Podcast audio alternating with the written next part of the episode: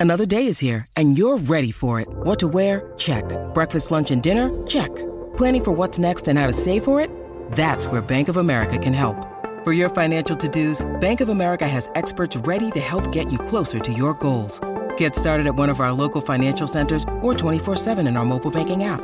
Find a location near you at bankofamerica.com slash talk to us. What would you like the power to do? Mobile banking requires downloading the app and is only available for select devices. Message and data rates may apply. Bank of America and a member FDIC. When you need mealtime inspiration, it's worth shopping Kroger, where you'll find over 30,000 mouthwatering choices that excite your inner foodie. And no matter what tasty choice you make, you'll enjoy our everyday low prices, plus extra ways to save, like digital coupons worth over $600 each week. You can also save up to $1 off per gallon at the pump with fuel points. More savings and more inspiring flavors make shopping Kroger worth it every time. Kroger, fresh for everyone. Fuel restrictions apply. Nosotros como inversionistas lo que estamos buscando es un emprendedor que tengas que parar y ordenar, a un emprendedor que tengas que sacar a la calle a vender y hablarle, oye, por favor, ándale, muévete. Queremos emprendedores aborazados, que, que se confunda con lo torpe, que se confunda con lo, con lo desordenado. Queremos gente inquieta y queremos gente que necesitemos ordenar y parar, porque el éxito pues, se ordena, no se construye a partir de la estructura, desde mi punto de vista.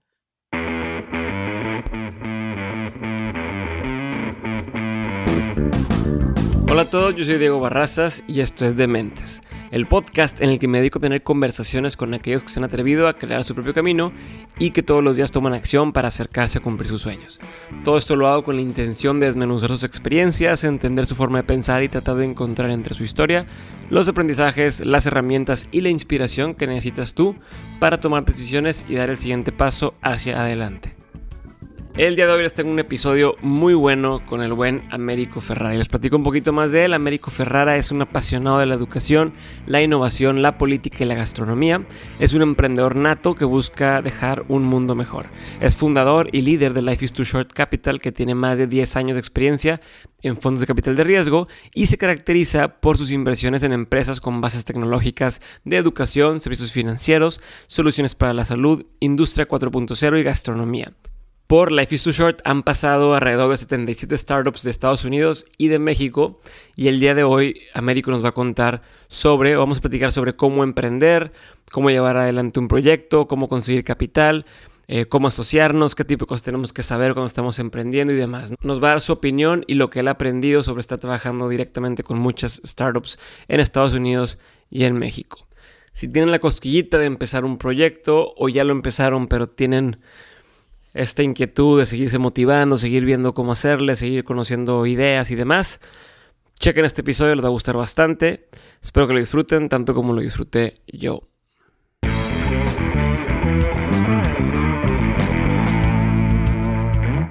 Américo, muchas gracias por estar conmigo el día de hoy aquí en, en Dementes.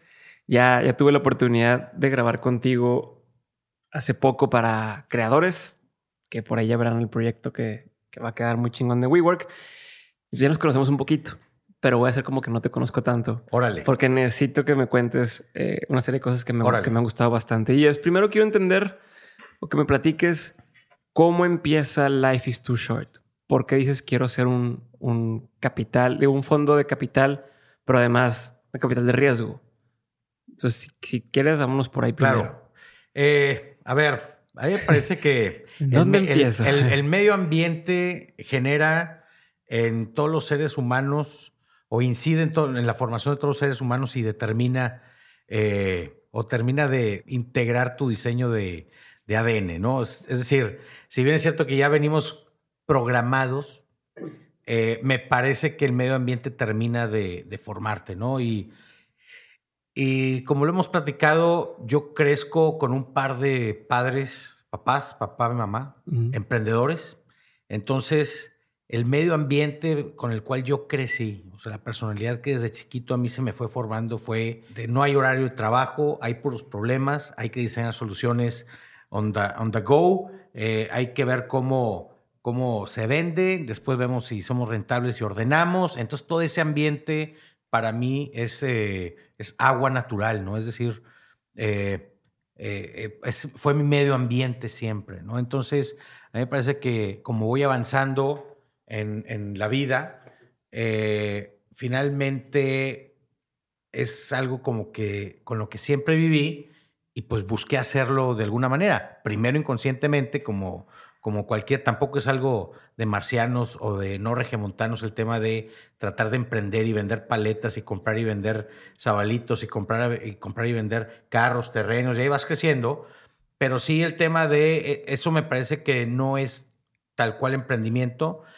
Después de esa etapa que todo regio tiene, vino ahora sí la etapa inconsciente del emprendimiento que viví desde pequeño de empezar a buscar problemas de verdad para empezar a diseñar soluciones factibles para poder monetizarlas, ¿no? Entonces, me parece que eso fue sucediendo. O sea, lo primero era como eh, lo que estaba al alcance. O sea, la primera parte está de voy a hacer un negocio de paletas y es como, eh, pues tengo esta posibilidad. Es, el entry level. saco dinero. Y lo hago esta oportunidad y saco dinero. Es el entry level, ¿no? Y te vas dando cuenta que eso es lo normal pero que necesitas más y cualquier emprendedor se va dando cuenta poco a poco, seguramente tú te habrás dado cuenta eh, poco a poco que necesitas algo más o hay un problema más grande, porque hay emprendedores tradicionales, o quiero decir que no están dentro de la configuración tradicional del capital de riesgo, este, ¿qué es el capital de riesgo? El, tema de el crecimiento exponencial, ¿no? Problemas globales con soluciones globales. A diferencia de un emprendedor tradicional que busca una oportunidad de mercado eh, local, regional, diseña algo y ya diseña una pequeña, mediana empresa y tan, ¿no?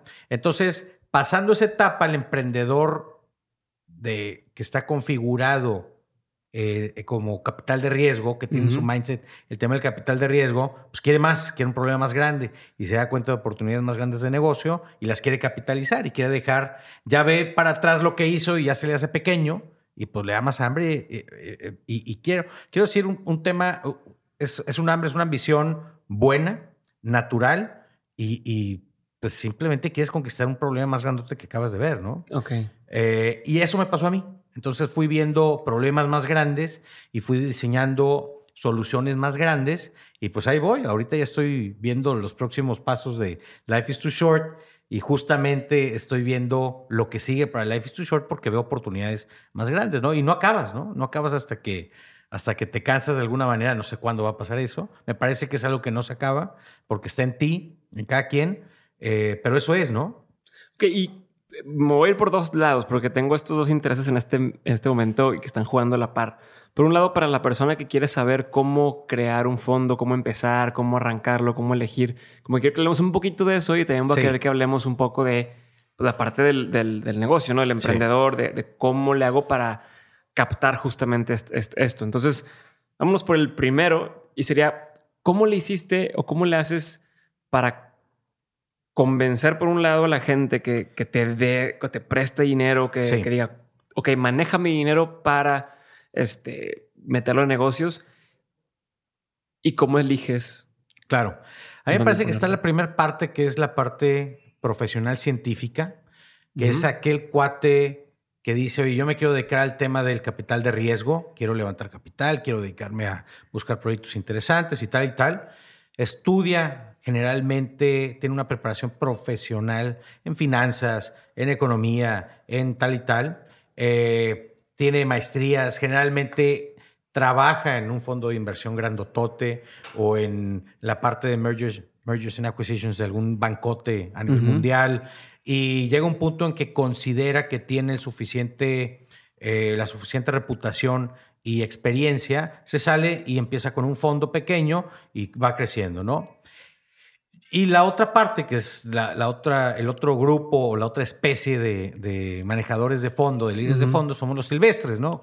los silvestres somos los que no nos preparamos en ello, nos aventa, em, aprendimos empíricamente a emprender. De repente nos enteramos por ahí, como me pasó a mí, que había algo que se llamaba capital de riesgo. Digo, ah, mira, no estoy inventando nada nuevo. Existe toda una ciencia. En el camino, eh, pues te tienes que ir letrando, porque sí hay que arrastrar el lápiz, sí tienes que conocer de matemáticas, sí tienes que conocer de, de metodologías, porque lo tienes que hacer, si no, nadie serio te va, te va a dar su capital, porque es su patrimonio, al final de cuentas, con todo y que es capital de riesgo, es su, es su patrimonio, ¿no? Entonces, eh, me parece que yo les diría, ubíquense de un lado o del otro, ¿no? O de los dos, no, no tiene que ser un lado del otro, ¿no? Pero generalmente vienes de una de las dos especies de manejadores de fondos. Y la segunda es, para iniciar un fondo, si no tienes un apellido muy grandotote, con, mucha, con mucha lana, tienes que apostarle tu capital. Es decir, como yo no vengo con un nombrezote tan grandote, lo, lo que tuve que hacer es tomar ahorros míos, pedirles algunos tal cual Friends, Fools and Family and Fans y apostarle eso y aventarme a probar lo que es invertir. Y, ¿Y por qué? Pues porque nunca tuve la preparación para estar en un fondo grandote, para estar en un banco grandote. Entonces lo tuve que aprender en la calle, con mi dinero, a trancazos. ¿no? Entonces, eh, eh, eres uno de los dos.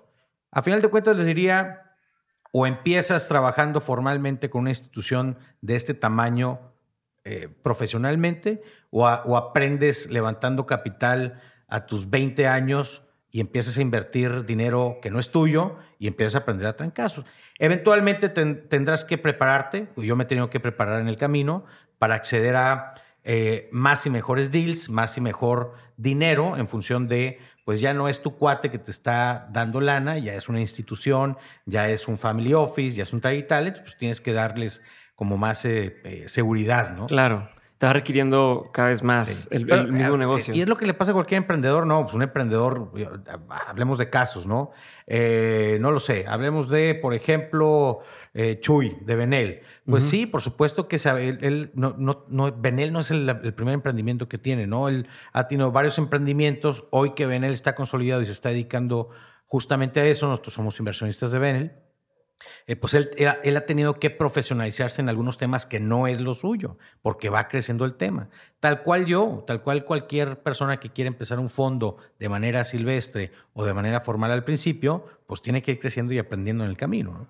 Ok, ¿y a qué miedos te enfrentas cuando estás metiendo lana? O sea, ¿no te pone nervioso meter dinero a alguien más? O sea, no manches, está el patrimonio de alguien más en juego. Totalmente, ¿no? Eh, sí, sí, sí, da miedo. Eh, y, aquí el tema es. ¿Cómo lo manejas? ¿Qué haces? Si tienes. Eh, en principio, siempre tienes que ser claro y transparente.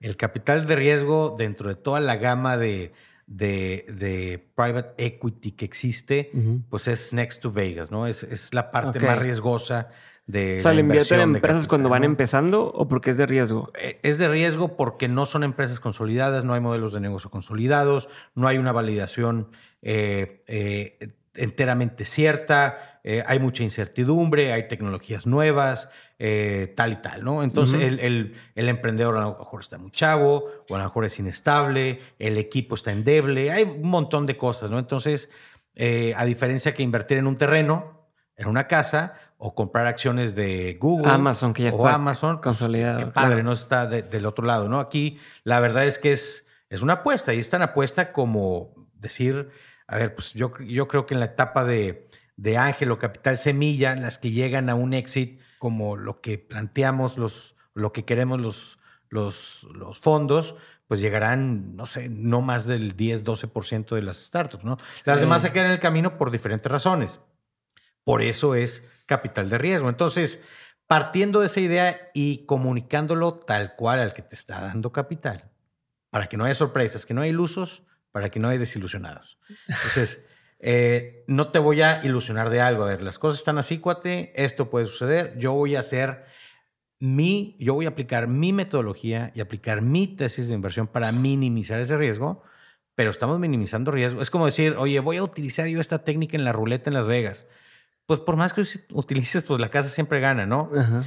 Eh, lo que estamos buscando nosotros es ganar tanto con pocas que, las que, balance todas las, la gran cantidad que pierde, ¿no? Entonces, me parece que hablando de frente y teniendo una buena tesis de inversión y, y apegándote a ella, reduces el riesgo lo más posible y bueno, cuando pierdas está calculado y así tienes que vivir con esas pérdidas. Es decir, si a alguien no le gusta perder e invertir y perder, pues este, este, negocio no es para esas personas, ¿no? Entonces, ese componente está, no lo puedes evitar, ¿no? ¿Y cómo le hace? O sea, a ver, vamos a, hacer un, paréntesis, se puede decir así.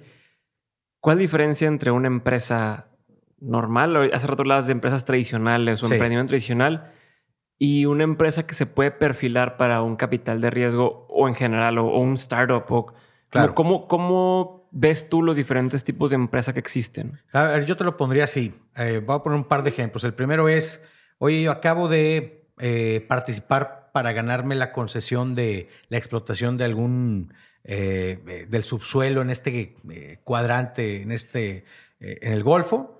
Me gano la concesión y bueno, levanto capital para un proyecto cierto. Es decir, ya me dieron la concesión, tengo que explotar, cuesta tanto la maquinaria y que tiene su riesgo, ¿no? Es por una parte. Otro ejemplo sería, eh, oye, pues hay un terreno, vamos a, levantar aquí un, un desarrollo, un, un edificio, vamos a desarrollarlo y bueno, pues aquí tienes tus retornos, vamos a levantar tanto capital, necesitamos tantos inversionistas y nos, pose- nos ponemos a vender, que tiene su riesgo. O bien Cemex eh, quiere abrir una nueva planta o quiere bla, bla, bla. ¿no? O sea, hay mucho menos riesgo, pero ya son negocios probados, ya tienen capital, eh, eh, ya tienen muchos años, ya tienen tal y tal. El startup me parece que es un problema que el emprendedor cree que es problema y no está totalmente seguro que es un problema. Tiene una idea o ya tiene un esbozo de una solución o que cree que es solución. Después, no está completamente validado el tema, es decir, eh, mientras estoy levantando capital o mientras estoy empezando a vender, no tengo toda la certeza que lo que yo digo que es problema sea problema y la solución que sea solución es solución. Y después ya entendí que tengo tráfico, ya está, ya está comprando la gente, pero estoy haciendo lana. Entonces, después viene esa parte, ¿no? Eh, eh, pues ponte a vender, cuate. Después vemos si, si nos ordenamos o no. Primero hay que validar el tema. ¿no? Entonces, toda esa cadena de, de- de pasos tienen muchísimo riesgo. Entonces, me parece que un emprendimiento es una idea con un problema, con, una, con un modelo de negocio no cierto, con una validación muy temprana que tiene un componente de riesgo de- altísimo, pero pues hay que decirlo también, si le pegas, le, Le pegas pegas. en grande, ¿no? Entonces, eh, ese es el gran negocio del tema, ¿no? Es high risk, high gain, eh, pero esa es la gran diferencia entre, entre una empresa tradicional, un emprendimiento tradicional y un startup, ¿no? Que es el riesgo. El a ver qué, a ver qué pasa, ¿no? Como, Claro. como hay, tiene promesa, promete Y los retornos, ¿no? Pues los retornos no son de 20%, 30%, son de X, se manejan en X, son exponenciales. Entonces, cuando llegan también con un fondo de capital de riesgo, me propones aquí retornos del 30% y tal y tal, te digo, cuate, eh, no somos el fondo para ti, busca un fondo tradicional, ve a pedir lana al banco, ve a pedirle lana a inversionistas tradicionales. Nosotros estamos buscando X, estamos buscando retornos O exponenciales. sea, a por lo partir de tanto- cuántos X ya es un negocio que valga la pena. a mí me parece parte. Cada fondo Claro, de claro. de tendrá su tesis. Yo andaré buscando, si no puedes tú demostrarme un plan comercial para hacer el deployment de lo que me estás planteando y esperar eh, la multiplicación de la acción entre 3 y 4 a 10 veces eh, en los próximos eh, no más de 5 o 7 años, ni le entro, ni siquiera lo, lo veo, pues pues, simplemente te me sales de mi, de mi tema, ¿no? Me podría Sí, sí, interesar sí. el proyecto y le, le- invierto de manera personal o particular, pero no para Ya, el fondo. Pero no para el fondo. Exactamente. Y, ¿no? y para que una empresa sea visible para un fondo, ¿qué sería lo mínimo que tiene que estar facturando anualmente? O sea, o, o no, no hay un... Claro, igual, todo depende del fondo. Eh, yo te diría, hay fondos más grandes que yo. Mencionemos ejemplos. Eh, Sí, y te lo pregunto porque me imagino que la gente que está escuchando va a estar diciendo, híjole, yo quisiera, pero no sé Claro, si entra o no entra. O- claro. O, cuánto tengo que darle, claro. trabajar para poder llegar a ese punto que ahora sí me saco los fondos, ¿no? Mira, yo te diría, por ejemplo, nosotros no invertimos en startups que no tengan seis meses de, de ventas eh, consistentes. Es decir, los Ujú. últimos seis meses tienes que estar vendiendo. Eh, y, e invertimos, no sé, a lo mejor hasta nosotros, hasta 5 millones de pesos. Pero después vas, por ejemplo, con Dila, de quienes son nuestros cuates y somos inversionistas también de Dila. Ellos traen una tesis de, oye, yo no invierto si no son mínimo 15, 20 millones de pesos en empresas que estén, eh, pues ya tengan dos o tres años eh, y ya estén eh, eh, en otra etapa de configuración institucional. Es decir, eh, ya tienen toda una estructura, tienen todo un organigrama definido y tal y tal y tal. Entonces, y eso y sigue siendo un fondo de capital de riesgo. Simplemente le apuesta a startups que van un poco más avanzadas. Entonces yo te diría también, si tengo una idea, no te acerques a un fondo, acércate a tu tío, a tu papá, a tu amigo, a un ángel que le encanten las ideas. Si ya tienes una idea que ya necesita como este, lana para aterrizar un, un MVP que ya está medio validado, pues empieza a tocar a Los Ángeles, ¿no? Y si ya vas más adelantado, pues ya métete una aceleradora y a un Los Ángeles, para quienes no, sepan, eh, son esas figuras, esas personas que invierten en, empresas con mucho más riesgo, ¿no? Yo, yo creo que el ángel está, no creo. El inversionista ángel le llaman. El, inversionista ángel llena el gap que se encuentra entre un fondo de inversión y tu familia que te está fondeando. Entonces, ellos llegan, te dicen, oye, ¿quién está fondeando esto? No, pues I'm bootstrapping, o sea, con mis ahorros. Y a mi papá le bajé una lanita de su retiro y a mi mamá pues tuvo que vender su camioneta. Entonces, pero ya me está pegando, pero ya necesito más lana, pero pues ya me batió eh, life is too short porque estoy muy pequeño, no estoy tan válido, no, no tengo tantas ventas, no trae tan... Ahí es cuando entra un ángel y le dice, está bien, mira, ¿qué te Te quita un canchotote de equity porque el riesgo es muchísimo. Pero ese, es el que llena el gap antes de llegar a los fondos de capital semilla o a los fondos de inversión. Son generalmente personas físicas que les encanta estar al lado de, es, fungen también mucho como un coach de vida y personal y se encargan de que no te quiebres porque tú no estás, no estás vendiendo y no te quiebres porque pues, lo que sea, ¿no? el riesgo es muy alto, ¿no? Entonces sí te quitan un buen chunk, pero eso es un ángel inversionista, ¿no? Ok, entonces estabas diciendo que eh, como mínimo tengo que tener seis meses con tu fondo con nosotros, de ventas constantes y demás. Si tengo nada más una idea, no, no tiene sentido, ¿no? No, la verdad que no. Y hablabas de luego pasar al MVP y ese MVP empezar a probar y probar y probar. Ya está validado, o sea, ya, ya empezaste a validar y tienes, lo más importante aquí es, porque me parece que es donde nosotros diferenciamos entre ya un emprendedor y alguien que solamente se le está, un científico que se le están ocurriendo ideas, ¿no? Eh, eh, el que ya salió a la calle a vender durante seis meses ya no le tuvo miedo a pasar de laboratorio o de, de, la sala de diseño a tocar la puerta, ¿no? Eh, yo siempre pongo el, ejemplo de Checo Elías de Bocanegra y al día de hoy este cuate anda con un cartón bajo el brazo tocando puertas, con todo el éxito que tiene. Anda con un cartón bajo el brazo tocando puertas. Y eso no se acaba, ¿no? Eso o lo tienes o no lo tienes. Entonces a mí me parece que el emprendedor que ya tiene un... el que tiene una idea y que ya esbozó algo y que ya tiene un MVP y que ya le bajó un millón de pesos a sus Friends, Fools and Family, no quiere decir que seas emprendedor. Te falta salir a la calle a tocar la puerta, a vender. Si no sabes hacer eso, no, no vas a salir de ahí, ¿no? Entonces, mejor sé un investigador y trabaja para alguien que esté eh, registrando patentes y echándolas a andar, ¿no? O reconoce tu, tu pata coja y agárrate un co-founder que ejecute. Que ejecute y que salga a vender, ¿no? Sí, porque hay gente que dice, tengo muchas ideas, pero pues, idea por sí sola pues no, no tiene ningún valor, ¿no? A mí, eh, eh, claro que han llegado conmigo con ideas y cuando están muy interesantes las ideas, sí los escucho, porque también es importante por parte de nosotros no caer en la soberbia, en la arrogancia, en la mamilez de decir, vete a tu casa, estás muy chiquito para mí. No, me parece que en cualquier nivel, desde el ángel más pequeño hasta el fondo de inversión de capital de riesgo más grande, tiene la responsabilidad de mentorear y de y de guiar al emprendedor que está ideando o que tiene problemas con su serie D levantando los próximos 200 millones de dólares. Tenemos una responsabilidad de ayudar al ecosistema y el ecosistema, si falla algo de los cinco componentes del ecosistema, que es gobierno, ONGs, academia, talento y capital, si falla uno de esos cinco, el ecosistema está débil. Entonces nosotros como capital tenemos que poner el tema del capital, por supuesto, pero el tema del mentoreo tiene que estar ahí.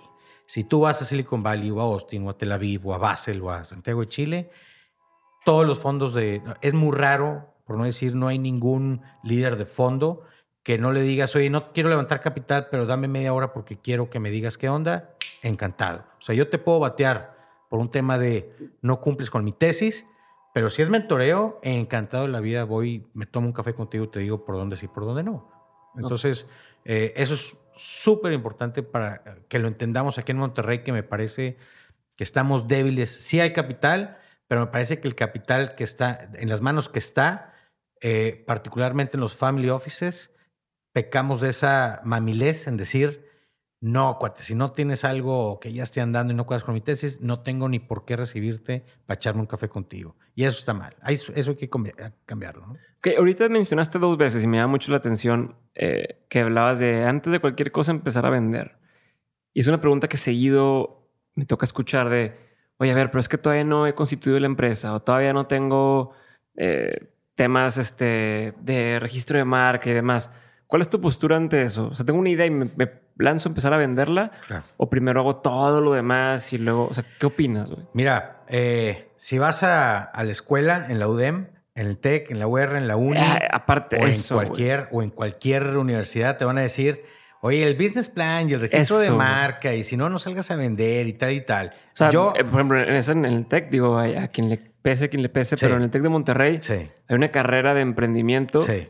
Pero entonces duras cuatro años sí. Eh, aprendiendo y sales al, cuarto año y para graduar tienes que poner un negocio. Pero ¿cómo desperdiciaste cuatro años en aprender del modelo de negocio? Aprender del no sé qué. No, totalmente. A ver. Y, a ver, y, te interrumpí, güey. Pero y me van a regañar en la UDEM porque yo soy maestro en la UDEM. Me acabo de agarrar eh, ahí por eh, un semestre. El semestre pasado di clases en, a los chavos de último semestre en, su, en sus proyectos finales. Y era justamente esto, ¿no? Eran, oigan, todos sus business plans tiros en la basura porque en el mundo real los fondos de inversión estamos buscando esta metodología o las, las validaciones por aquí o por acá, no los business plans porterianos de los 70, por una parte.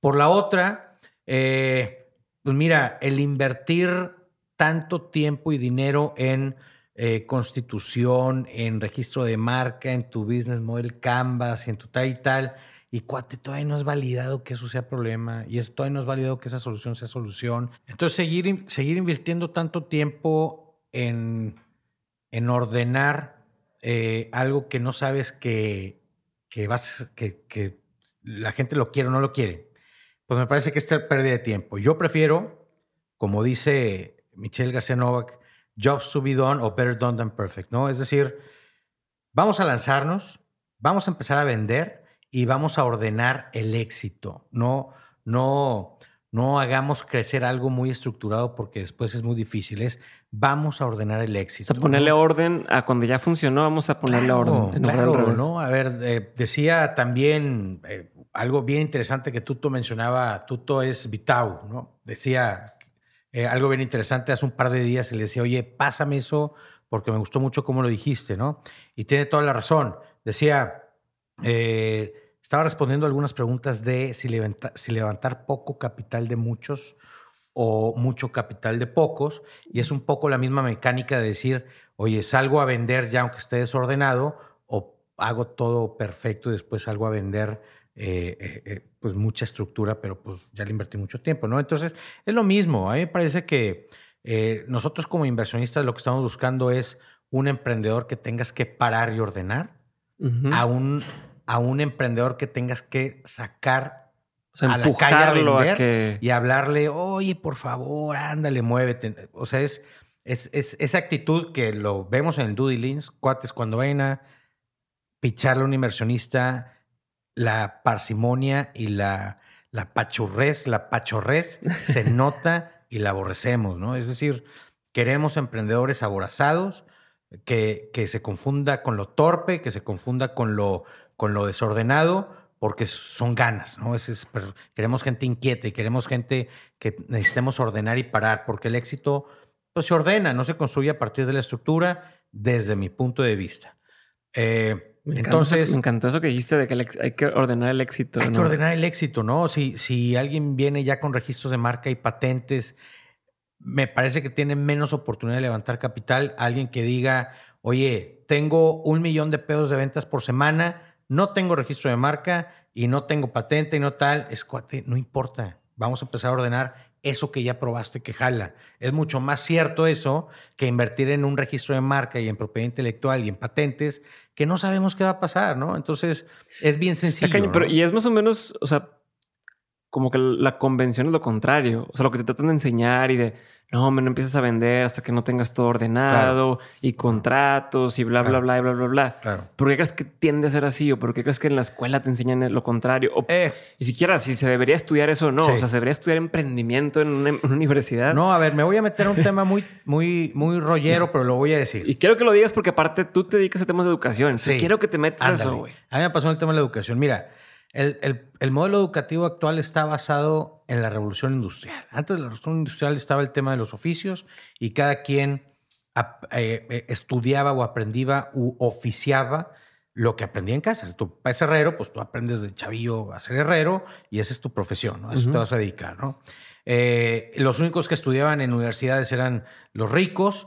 entonces viene la revolución industrial que demanda consumo masivo demanda producción masiva, por lo tanto requieren eh, eh, profesionistas de manera masiva. Entonces las, las universidades pasan de ser eh, centros de formación de ricos a centros de formación masivos. Es decir, necesitamos contadores, ingenieros, mercadólogos, abogados, todo lo que tú te imagines de manera masiva para atender las fábricas y las maquiladoras y tal y tal, para darle comer a este mundo masificado sin alma. Es decir, eh, los, los modelos test de Ford, pues eran 20 millones de modelos test exactamente igualitos y tanta, ¿no?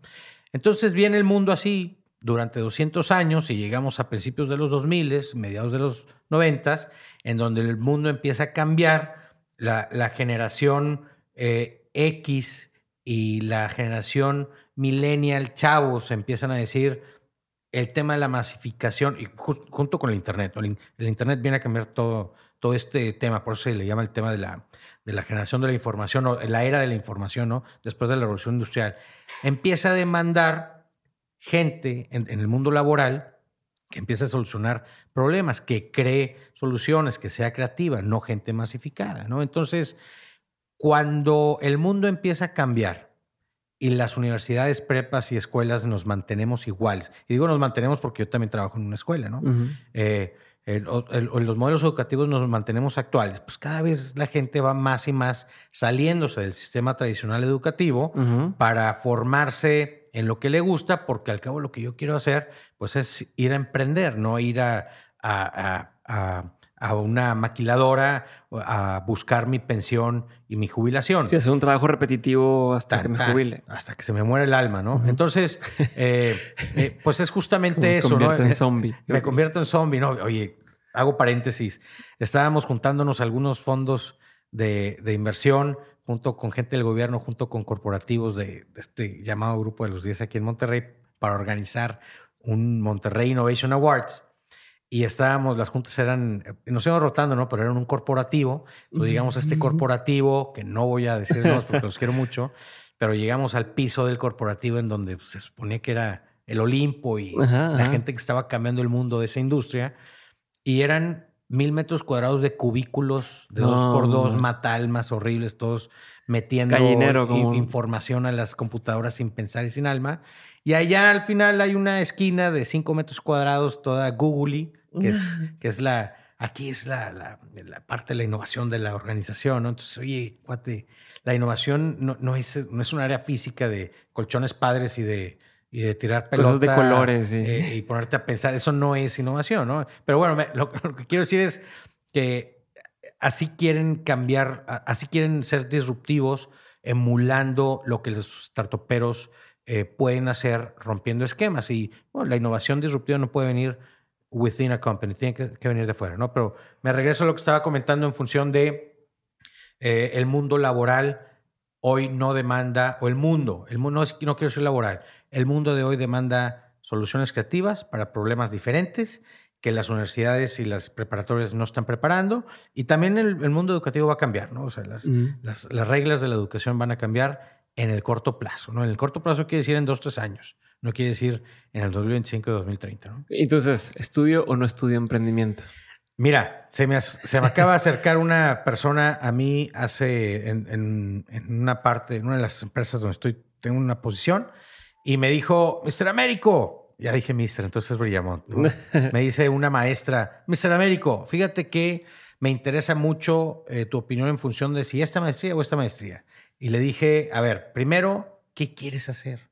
No, pues fíjate que yo quiero entender el mundo de lo que tiene que ver el del, talento o el recurso o el capital humano dentro de una organización educativa para eh, ir respondiendo a la educación personalizada. Yo le dije, no hay maestría que te vaya a enseñar eso. Olvídate las maestrías, las maestrías son obsoletas. No estudies maestría, no estudies, eh, yo mejor, vete a School of Change, vete a Collective Academy o vete a una organización y pide gratis trabajar, es más, págales por, por trabajar en una organización que a ti te guste lo que esté haciendo y vas a aprender mucho más que estudiar maestría. Ahora, eso, no quiero que salga de Mr. Américo el tema de no estudies carrera porque vas, se va a oír irresponsable, pero quédense con el concepto. Si un chavo está listo para emprender a los 15, emprende a los 15. Si un chavo está listo para ser contador a los 24 después de su carrera, pues ese es su tema, ¿no? Hablemos de este chavo Diego Roel, con el tema de de, de su, de su dispositivo, de su dispositivo para gente invidente y que desde mi punto de vista va muy bien, muy bien. Para su edad y para lo que trae, va muy bien. ¿Qué le ha faltado? Que el sistema educativo lo deje ser. Es decir, el empecinamiento del sistema educativo de que tienes que tener secundaria, tienes que terminar preparatoria, le ha impedido acudir a summits mundiales de Health Tech, le ha impedido acudir a levantar capital a Ciudad de México, a Austin, eh, y el sistema educativo lo está parando en vez de que el sistema, pero porque el sistema educativo bajo el cual está siendo regido le está diciendo que tiene que terminar una carrera, pues ¿para qué? Pues para que para algo que no está haciendo él, ¿no? Entonces, estudio en estudio, no estudies. Si, no para ti, si el estudio para ti no es lo que necesitas. Pero está la diferencia, ¿no? Que, que este cuate no, no está diciendo, oye, voy a dejar de estudiar para ver qué se me ocurre. Totalmente. No, ya, ya está en algo, ya está en un proyecto que a lo mejor empezó a la par y. Claro. ¿no? Que eso es también una diferencia que la gente no se da cuenta a veces. Bueno, la gente, pero que muchas veces te dicen, no, es que para qué estudio si, Facebook, el güey de Facebook se salió. No, es que todo depende para qué te sales a estudiar. ¿no? Si te sales a estudiar para ir a las maquinitas de alvillar, pues por supuesto que cuate, no te voy a dejar. Pero te pongo este ejemplo que me parece padrísimo. Hay un cuate aquí en Monterrey que se llama Diego de la Peña. Tiene un vino que se llama Nuit après Nuit, Nan. What? Este güey. Este ¿Cómo, se pronuncia? Nan. Nuit après Nuit. Por eso le decimos Nan, porque no. Esa, esa pronunciación nada más no pegó, ¿no? Eh, con los meseros, que les da mucha pena mencionarlo. Este cuate se dio cuenta en el campo, porque el emprendedor tiene que estar en el campo. Dijo: Esto no va a pegar. La clave está en el mesero que empuja el vino. Entonces le cambió a Nan. Bueno. Este cuate decide no estudiar universidad y meterse a estudiar temas de vino, es decir, sommelier, tan Entonces, a mí me da mucho gusto, ah, pero lo interesante es esto. No, no hay una universidad del vino, no hay una universidad del sommelier. Es, es una pasión que te autorregula y que siendo chavo vences tu huevonés con tu pasión. Es decir, este Diego de la Peña salió de, terminó prepa y en vez de ir a la universidad dijo, yo quiero ser sommelier y voy a empezar a mis 17, 18 años. Y tuvo la suficiente pasión para autorregular su, su, su, adolescencia ah, y el entorno de, del vino para decir, a ver, me, graduó o consigo, no me consigo las certificaciones que necesito para ser fregón en lo que me gusta. Y se lo tengo que reconocer porque tú puedes decir, voy de dropout y hay mucha tentación en el camino. Yo pongo el, ejemplo del dropout en Diego localmente porque no necesitas estar en Silicon Valley para hacerlo, ¿no? Y no en la industria de tecnología, ¿no? Él está en, la industria del alcohol, del vino, y a sus 17 años él decidió salirse y cumplió las certificaciones que tuvo que haber cumplido. Y hoy por hoy es un emprendedor que vende vino, es sommelier y arma eh, eh, cartas de vino y arma cavas y arma cavas privadas y tal y tal y tal. Lo, que te quiero decir es, el dropout funciona pues, si tienes un sentido de productivo, no, no, no. y, es muy romántico. Y luego, pero luego la gente se le olvida que pues, este Mr. Zuckerberg, el de Facebook, pues sí, se salió, pero se salió de Stanford. O sea, tenía donde caer. O sea, si, si en todo fracasaba, tenía donde caer y, no se iba muy de hambre, ¿no? Entonces no es lo mismo eh, Sí, el no se nivel salió de del community riesgo. college de- de Exacto, Ohio. güey, no salió de una escuela pública donde dice, pues me estoy jugando todo Claro. por hacer Facebook. No, la realidad es que, Totalmente. que no, es eso, ¿no? Y la gente a Totalmente. veces no se acuerda de esas partes de las historias, ¿no? Hay muchos emprendedores que se salen de la universidad. Claro. Es una apuesta que, que no implica tanto riesgo para su contexto. Sí, no. El, el emprendedor dropout de ninguna manera es irresponsable y de ninguna manera es flojera. Es, es un tema de la escuela es un, eh, es un vehículo- obstáculo. Mm. La escuela es un obstáculo porque ahorita me pasó en la UDM y me dio mucho gusto que había estudiantes que les hablabas, oye, cuate, pues, el examen, ¿qué pasó? Y el trabajo y tal y tal. Y estaban en su casa o estaban de vacaciones. La mayoría es, oye, profe, pues es que estoy aquí en el negocio y no lo puedo dejar, entonces cambia. Por supuesto que sí. Es más, mándame lo que estás haciendo, resúmeme algo y ya tienes el trabajo hecho. Eso es lo que queremos, ¿no? Entonces, me parece que el tema del dropout es, eh, pues no existe un dropout si no hay trabajo detrás, si no, eres simplemente un güey fracasado que te saliste de la escuela a jugar billar, ¿no? Es otra cosa. Hablamos ahora del, del- del producto mínimo viable. Ya mencionaste hace rato el MVP Sí. y demás varias veces. Eh, ¿Cómo, o dame algún ejemplo de cómo es un producto mínimo viable Sí. en alguna industria o para, para poder verlo mejor, güey? Sí, O sea, ¿qué sería eso? claro. Mira, eh, a- O a sea, si ver- ya nos convenciste de, de, ok, bueno, no tengo que estudiar a fuerza toda una carrera para Claro. poder ser emprendedor. Claro. Eh, el chiste es salir a la calle y empezar a probar y vender y ver si se vende. Entonces, ¿cómo hago esto MVP? Claro. ¿Qué es? Mira, a ver, menciono varios ejemplos. El- a, a mí me parece que aquí lo más fácil es hacer un tema, por ejemplo, algo que, que tenga que ver con tech. Si traigo yo, no puedo mencionar el nombre, pero voy a mencionar el caso como concepto. Si yo tengo ahorita una idea de que el, el mundo, en el mundo inmobiliario hay personas físicas que están invirtiendo en varias propiedades y tienen portafolios de 10, 20, 30 locales, casitas, departamentos, tal y tal, pues llega un momento en que se me hace medio complejo el tema. Imagínate una señora de, de, de 40 años, 50 años que tiene 20 propiedades, administrar rentas, administrar declaraciones, administrar tal y tal, pues involucra un asistente, involucra que los primeros días de, de cada mes ando vuelta loca, cobra tal y tal y Temas tal. Entonces, contables, etcétera. hay un problema. Y aparte, como esa, ese, esa, ese perfil de, de señora con 20 propiedades, hay un montón en Latinoamérica, ¿no? Y en el mundo. Entonces, el problema está ahí. Ya lo conoce este cuate que, de- de- del que les estoy hablando. El que no les puedo decir. El que no les puedo decir. Entonces dijo, a ver, hay un problema ahí, ¿qué puedo diseñar? Bueno, de- déjame utilizo la, la tecnología, ¿no? Pero invertir eh, 100 mil, 200 mil, 500 mil pesos en una app mock para validar el problema me parece que es mucho dinero. Entonces él eh, lo que hizo fue diseñar una solución de cómo veo yo el app o el software o, o- o el web-based eh, platform eh, en, en mi cabeza y lo bajo a nivel de, de- de papel, es decir, así veo o en, en- as- así veo yo el mock de cómo se ve mi app, mi plataforma y tal y tal, y empiezo, ahora sí, déjame hago un minimum viable product para salir a venderlo, a ver si, si va jalando, ¿no? ¿Qué sucedió? Hizo... O sea, les enseñaba el dibujo. Les, les- O sea, la- no, las no, no. como el- Eso lo tenía él en su cabeza y en, Ok. y en el diseño, ¿no?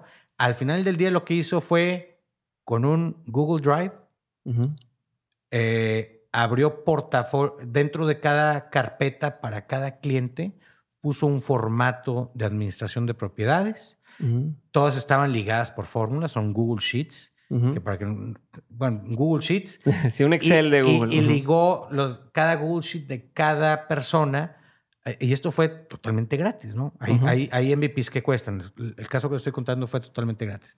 Lo ligó a un Google Sheet eh, madre general que él controlaba. Entonces él, él logró colocar cinco eh, personas que, conocidas de él que logró bajarles, y bajarles en el mejor sentido de la palabra, Bajarles mil pesos mensuales para que administraran sus propiedades vía este, esta solución Google Drive hizo. Entonces, les gustó y dijo, oye, sí funcionó lo que yo tengo en la tabla de diseño, funciona muy similar a lo que yo tengo en la cabeza, pero lo estoy haciendo a pie, o sea, Sí, en sí, un sí. sheet, eh, y no lo estoy haciendo eh, con algoritmos o con, o con, eh, con ecuaciones ya programadas. Entonces demostró que sí funcionó. Entonces lo, que, lo siguiente que hizo fue, ahora sí, oye, préstame 200 mil pesos porque quiero programar ahora sí una app muy básica de este tema, ¿no? Pero si él se hubiera encontrado con un tema de, oye, no, no me gustó el formato, no me gustó lo que me arroja, no me está resolviendo el problema al final del día de cuánto tengo que, tal y tal y tal y tal, él no se hubiera aventado a deberle a alguien 200 mil pesos para algo que no funciona. Esa es la importancia de un MVP, ¿no? O sea, son pequeños experimentos para probar si lo que tienes en mente sí funciona. Exacto. Y ahí vas haciendo los cabes más y más y más complejos. Exactamente, ¿no? Hablemos un segundo tema para no aburrir mucho del mismo tema, pero un, eh, igual no puedo mencionar el nombre, pero es un, es un chef que planteó un, un proceso muy caro para iofilizar la comida y quiere decir esto, deshidratarla, compactarla en polvo, echarla, echarle agua en, en, algún momento y que se infle de nuevo y las células queden intactas y sepa igual la comida, que no es lo mismo que congelar o no es lo mismo que tal y tal, ¿no? Entonces, el proceso sonaba o técnicamente es viable, el proceso es muy caro para hacerlo y comercializarlo o para apostarle a que sí sea negocio, porque técnicamente es viable. Entonces lo que dijo el cuate es, mira, ¿sabes qué? Déjame, voy a un laboratorio, voy a invertir una cantidad muy pequeña de lana, le costó 50 mil pesos que él pues agarró de su bolsillo, eh, hizo un par de pruebas con cebolla, ajo, taita, pues aquí en el norte estamos en el norte, entonces probó con temas muy de, de, de, la región, ¿no? Es decir, temas de carne asada y pollo asado y cosas de grill, ¿no? Hizo sus mezclas se las fue a ofrecer a, ciertos eh, establecimientos que tienen que ver con, con asado y le funcionó. Es decir, invirtió muy poca lana, fue a un laboratorio, no compró máquinas, no contrató científicos, no contrató... No constituyó la empresa, no constituyó, no hizo business plan. primero déjame ver si el problema es problema y si el producto final que estoy planteando se puede hacer y si la gente cree que sí es. Entonces, hice todo eso antes de entrarle todo al, tema, ¿no? Hoy tiene cuatro fondos de inversión detrás, tiene dos grupos restauranteros detrás, eh, tal y tal, ¿no? Y vino a picharnos a nosotros y le dije, compadre, estás muy grande para nosotros, traes un ticket muy alto, te presento con el siguiente tier de, fondos de inversión que están arriba de mí con esos tamaños de tickets, ¿no? Pero es un, y yo lo voy a evolucionar todo ese tema y cómo eh, en vez de ir a contratar o dar 20% a un amigo que es científico y me puede ayudar con este proceso. No, pues es mejor gastar 50 mil, invertir 50 mil pesos en un laboratorio que darle la mitad de tu empresa a un co-founder que nada más necesitas para probar, un tema, ¿no? Eso es súper claro eso que dices. ¿eh? Hay mucha gente, a veces no nos damos cuenta de, oye, es que necesito, inventar, para hacer mis, mis camisas un tema de diseño gráfico, entonces me voy a asociar con un amigo que es diseñador gráfico. Pues, cuando a veces nada más necesitas contratar para hacer primer corrida de diseños a alguien, ¿no? O sea, tendemos a asociarnos por las razones equivocadas. Totalmente. Y, no sé si pudieras ahondar un poquito más en eso. ¿Cuáles sí sean las razones correctas o cuándo sí me conviene asociarme con alguien y cuándo no? Claro. Hay, un par de recomendaciones que yo siempre les hago en este momento. Una es eh, identifica cuál es el core de tu negocio. Es decir, si tú eres una startup que está planteando una solución educativa, base tecnológica, y el tema tecnológico va a evolucionar, y tú le sabes al tema educativo, y evolucionar quiere decir, se va a volver cada vez más complejo y más complejo, entonces para que no te cueste el tema del de, el core del EdTech, y si no puedes contratarlo y es básico para crecer, tienes que invitar a un co-founder, porque nunca lo vas a dejar de necesitar. Si lo puedes contratar, no lo invites de, a tu estructura de equity, tu estructura, de acciones, contrátalo. No puedes solucionar todo con equity. Es decir, eh, si puedes contratar al talento, contrátalo. Eh, a quién darle equity, desde mi punto de vista, y es, es, la recomendación, es identificar los dos o tres componentes que configuran el core de tu startup y si algo es contratable de por vida, es decir, yo siempre voy a tener que tener aquí a, mm. este programador eh, y que cumpla con un talento interesante, sí lo invitaría, porque si no se va a convertir en un fijo que va a ser obstáculo para crecer. Es decir, si voy a tener que pagarle a este programador 100 mil pesos mensuales de aquí a que salga este tema, oye, pues para, para en menos tiempo de lo que acuerde ya, voy a haber gastado, gastado dos millones de pesos en sueldo, que a lo mejor no necesitaba, que a lo mejor pude haber, le pude haber dado 20% del startup y, y esos dos millones de pesos los pude haber dedicado a fuerza comercial. Y entonces se vuelve intrascendente esos, ese 20% que yo le di porque si no, no se hubiera hecho realidad. Entonces, si lo puedes contratar, no lo invites al equity, ¿no? Y si no está en el core de tu negocio, tampoco. O sea, si, no, es el core de tu negocio, pues tampoco lo invites a la estructura de equity, ¿no? Eso está súper, súper interesante. Quiero que me cuentes, tú que te ha tocado trabajar con bastantes este, empresas y sé que andamos cortos de tiempo, tú que has estado en, varias empresas, eh, ¿qué ves en común tanto en las que fracasan como en las que les va muy bien? ¿no? O sea, ¿qué, ¿qué componentes tienen? ¿Cuáles serían como las best practices, si lo quieres llamar así, de estos negocios eh, que, tú ves? Sí, mira, para, para ser eh, congruente con, con el tema de la cientificidad de datos de los fondos de inversión, Voy a hablar un poco más de estadística y, al final toco rápidamente mi, mi sagacidad empírica. Okay. Entonces, primero te, hablo de datos, ¿no?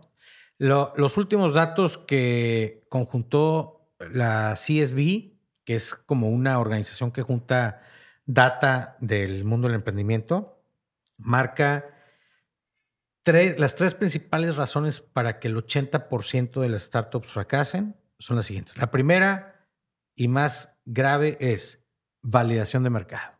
Es decir, tengo una idea, perdón, identifiqué un problema, ideé una solución, invertí y levanté algo de capital para echarla a andar y, quebró. ¿Por qué quebró? Porque no me, lancé a armarla y a levantar capital sin validar que el problema fuera problema y sin validar que la solución que yo estaba diseñando fuese solución para ese mercado que dice que sí es problema. Entonces, cuando te quedas en el tema de yo creo que hay un problema aquí, error. el focus group, el dato, el venture me dice que hay un problema aquí, acierto.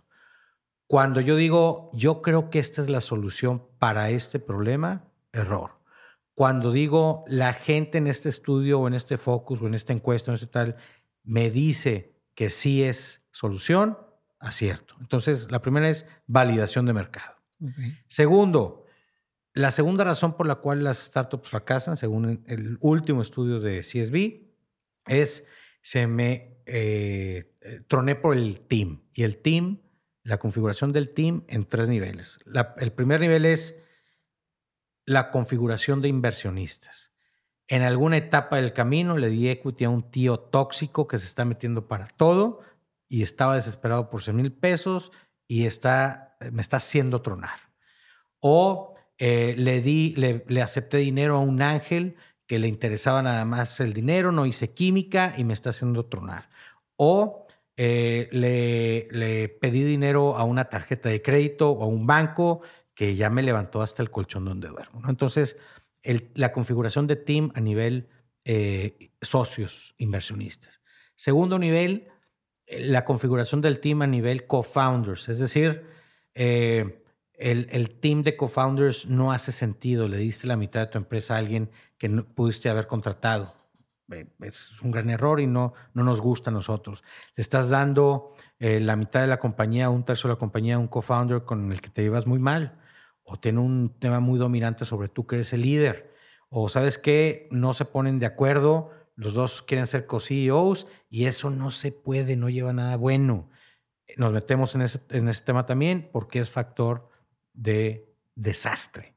Y el tercer nivel del team, que es la segunda razón que estamos analizando, es la configuración de tu equipo operativo. Es decir, tu startup no es startup, es ese cuate que tiene el 90% de la cartera de tus clientes. Se va ese güey y no tienes startup. Entonces, fallar en, en uno de esos tres niveles del team es la segunda razón más importante por la cual quiebran las startups. Y la tercera es el cash. Es decir, tengo un problema validado, tengo una solución validada, eh, tengo el team correcto en equity, en el nivel, en el C-level, en el nivel de founders y en el nivel operativo, pero simplemente no tengo la, la capacidad para financiar el periodo de flujos negativos de mi startup, o sea, mientras estoy perdiendo y no tengo la capacidad de levantar el dinero con la suficiente rapidez para salir de esa curva de flujos negativos. Entonces, eh, eh, es cuando no quiebra la empresa, simplemente se queda sin cash.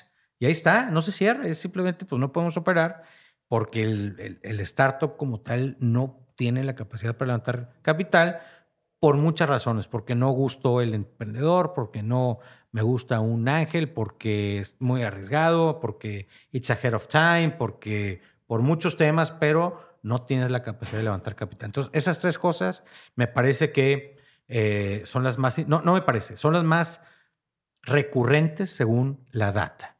Mi apreciación personal, o más bien... Y según tú. Y, y según yo, el drive de vendedor.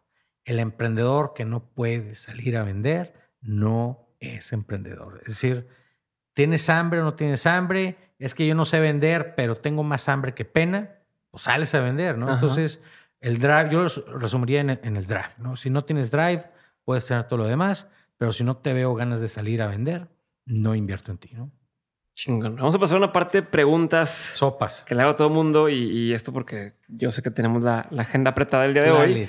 Eh, y ya después volverás, a venir porque tengo todo un tema sobre educación que quiero platicar contigo y, mil cosas. Pero primero, ¿cuál sería, y que a lo mejor va, va a la lo que estamos hablando ahorita, cuál sería el peor consejo que te ha, te ha tocado escuchar?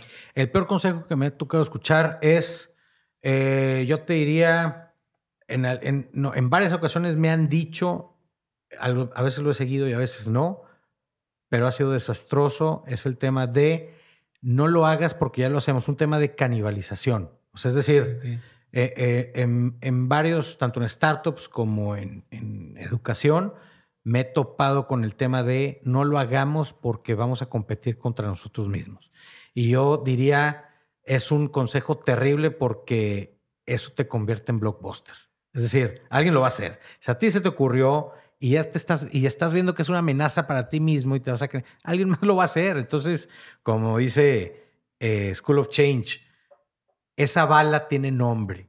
Pues ponle la tuya mejor, ¿no? Claro. Y, y, no vayas. Entonces, el peor consejo es, oye, no lo hagas porque nos vamos a romper la madre nosotros mismos. Error. ¿Y cuál sería uno de los mejores consejos? Eh, de los mejores consejos, eh, me quedaría con Better Done Than Perfect. Es decir, eh, hazlo, aviéntate, ya, sal, vende, después preocúpate por el orden, por el bien hecho, por el detalle. Better done than perfect. ¿Qué opinión tienes que poca gente comparte contigo? Eh, soy muy frío y me, me, me, dicen muy seguido, y yo no lo creo así, pero pues, me lo recomiendan mucho y no lo sigo, que tengo que ser como más cálido y empático con, con la gente, particularmente con los emprendedores y de repente soy como muy frío. Eh, Fíjate que yo tenía la impresión de lo contrario. ¿Perdón? Yo tenía la impresión de lo contrario, como que te notas bastante energético y, y cercano a, la, a, la, gente. sí, no, llega un punto en el que en, en, la relación con emprendedores me dicen, oye, es que ya te volviste, no, no me volví, siempre he sido, es que no nos conocíamos lo suficiente, pero puedo llegar en un punto a ser muy frío. Yo no diría que frío, diría pragmático. Es decir, si, si, una, si, un, si un argumento me suena excusa o a justificación, mm. lo paro. Es decir, eh, claro que podemos trabajar, pero vamos a ser prácticos, ¿no? Life is too short para andar con tonterías, para andar con justificaciones, con excusas. Y no es personal y no me lo tomes a mal, pero estamos hablando de tu emprendimiento o de mi idea o de lo tuyo, seamos pragmáticos, ¿no? ¿Qué es algo que te da mucha curiosidad últimamente? Bolas. Mucha curiosidad. Eh, me he estado mucho metiendo al tema de la antropología y, me ha causado mucho...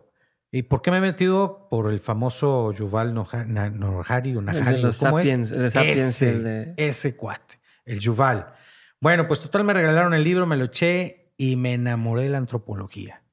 Es algo que yo no sabía que me gustaba, me gustó muchísimo y me empecé a meter a, algo que se llama la antropología de los negocios. Y es cómo eh, la parte humana, eh, el componente humano, tanto del consumidor como del que provee un producto, servicio o experiencia, no pueden dejar de lado todo el factor antropológico de comportamiento. Es decir, al final de cuentas somos humanos como consumidores y humanos como, como productores y no podemos dejar de lado el factor antropológico que, que, está inherente en nuestras relaciones. ¿no? ¿Qué estigma social, o sea, crees que debe superar la sociedad?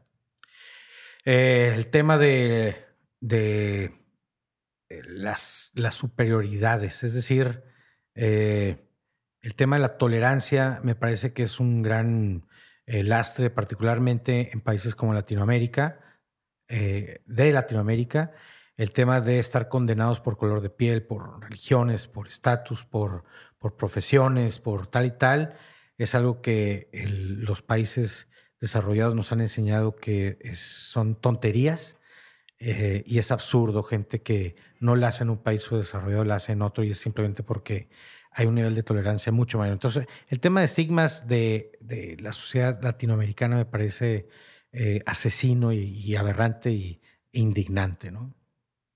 ¿Qué reglas tienes tú para saber con quién sí trabajar y con quién no? Eh, ¿O a qué dedicarle tu tiempo y a qué no? Muy bien. Siempre me hago la misma pregunta cuando estoy frente a una persona y es la diferencia entre llamarle a mi secretaria para decirle, oye, eh, dime que ya llegó la siguiente junta o no, ¿no? Eh, todo mi moto es el nombre del fondo, Life is too short. Vuelvo a lo mismo, a ver si tiene sentido.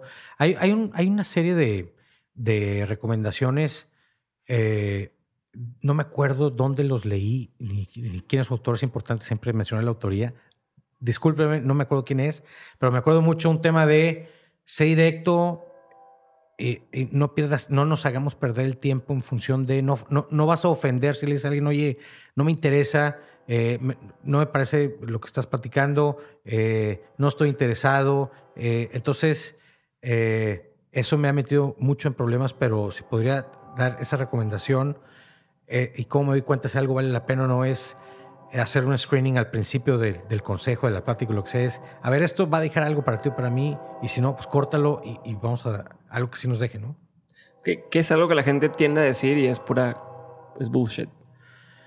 Eh, lo políticamente correcto eh, y el saber leer, yo me considero una persona que sé leer a las personas y eh, eh, no sé, a ver, lo voy a mencionar y a lo mejor voy a ser muy sutil con el tema, ¿no? Por ejemplo, el tema de los speakers autoayuda de este, de este momento eh, y que al que sí puedo mencionar es a Diego Rosarín, que me encanta porque los jode mucho y yo también. es es el tema de subirme al tren del mame, de la autoayuda y de la superación personal y una cosa es compartir reflexiones y otra cosa es hablar de experiencia que no tienes. Entonces, si algo yo no con, si, con algo yo no puedo, y no nada más en temas de, de, superación personal y autoayuda, ¿no? que no creo en ese tema, pero incluso en ese tema eh, y en negocios y en cualquier cosa, me parece que si alguien pretende dar consejos de algo que no ha vivido, igual se lo digo a un sacerdote que pretende dar consejos de matrimonio. ¿eh? O sea, es alguien que pretende dar consejos de algo que no ha vivido con autoridad moral, o sea, que se la crea, eh, no puedo yo con eso. O sea, le cierro la puerta en la cara y sin respeto y sin y pragmáticamente le digo, compadre, con permiso, estamos perdiendo el tiempo. ¿no? ahorita dijiste eso de que no crees en, en el tema de autoayuda y eso. ¿Qué te refieres con eso? Me parece que la mejor ayuda que tiene uno mismo es uno mismo, la familia y los amigos. Es decir, no creo, a ver, nunca digas no creo porque a lo mejor un día me voy a topar y me va a ayudar.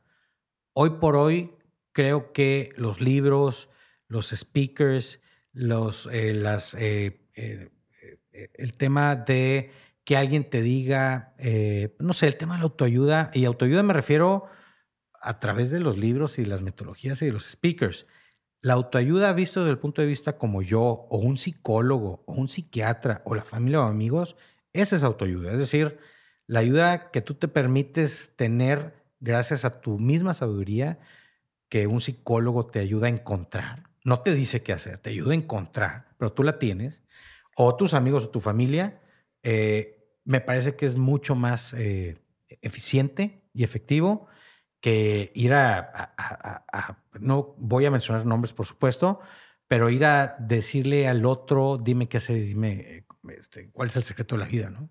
¿Cómo le haces? Digo, siempre te veo corriendo para todos lados, de junta en junta, este, viajando y demás. Varias preguntas en una. ¿Cómo, ¿Cómo, le haces para que te dé el tiempo para hacer todo eso? ¿Cómo te organizas? ¿Tienes rutinas de, de algo y cómo le haces para no no quemarte, no fundirte el, cerebro. Y si sí, ¿cómo te recuperas de eso? Claro. Eh, a ver, varias cosas. La primera es soy muy desorganizado y muy desordenado. Me dejo ayudar mucho. Es decir, tanto Pau, que es mi mano derecha y Operations Life is Too Short, como mi asistente, como Hilda, mi esposa, como me dejo ayudar mucho en función de, eh, de, del orden porque soy muy desordenado. Eh, no es cierto que cumplo en todo en función de mis citas. Fallo mucho porque se me olvidan, porque se me empalman, porque levanto la mano para todo y fallo y tengo que andar reagendando. Eh, no es personal, chavos, es, eso, es un desorden que levanto la mano para todo y soy muy voluntarioso. Eh, sí me quemo, procuro, tengo una salida que la parto en dos. La primera es familia y la segunda son amigos.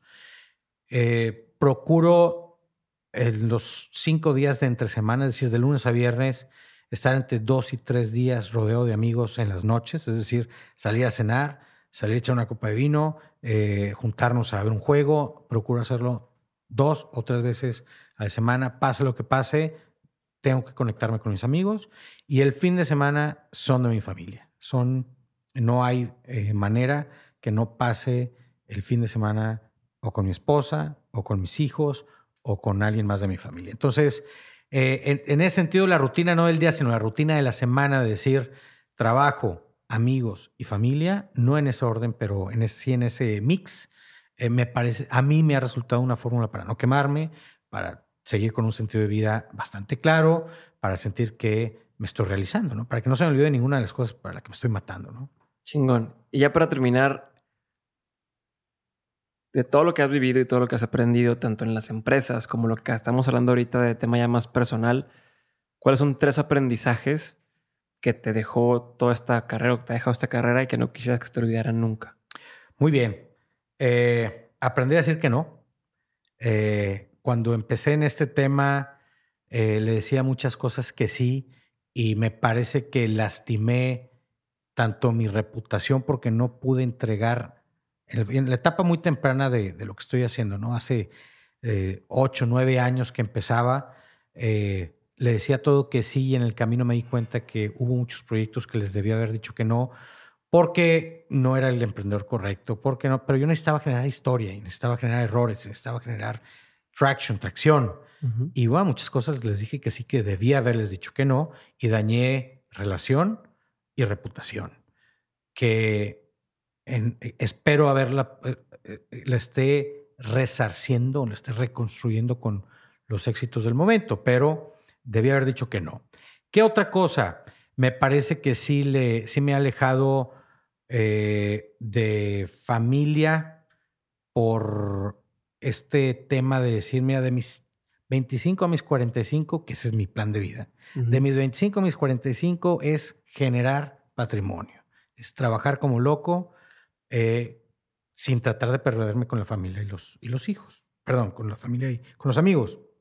Entonces, contradiciéndome con lo que dije ahorita de tratar, la realidad es muy diferente, porque una cosa es lo que te dije que trato de hacer, y la realidad es que sí le he dicho en muchas ocasiones a mi familia y a mis amigos que no, por estar tratando con, ese, con esa estúpida idea de decir de mis 25 a mis 45 es... Eh, muy Gen X el tema, ¿no? Es jale, jale. Pero me parece que tú mismo, tú mismo estás diciéndote, o sea, esto quiero hacer, sé que, o sea, que una cosa es el plan, pero, ¿no? Una cosa es el plan, lo que te dije ahorita, pero la realidad es muy difícil, ¿no? Entonces, yo les diría, ese tema de decir, bueno, ahorita me toca jalar y a los 45 empiezo a vivir más, no, ya a mis 40, ya se me pasaron 15 años de ese plan o de esa forma de ser, pero cada vez menos y menos agarro esa excusa de que estoy en etapa de jalar no, estoy en una etapa de vivir, ¿no? Y tengo que vivir las tres cosas al mismo tiempo y con la misma prioridad, ¿no? Ok, y te una Y la tercera, eh, me parece que he invertido en cosas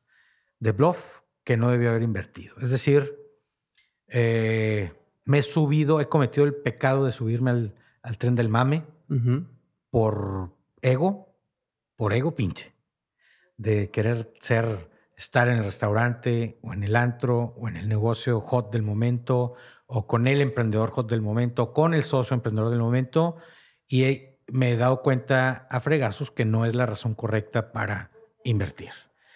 Si no cuadra con lo tuyo, si no cumples tu tesis, si no te llama en el estómago, si no te llama en tu corazón y en tu cabeza, no inviertas. Entonces, eh, es también un, tercer terrible error, invertirle algo al tren del mame.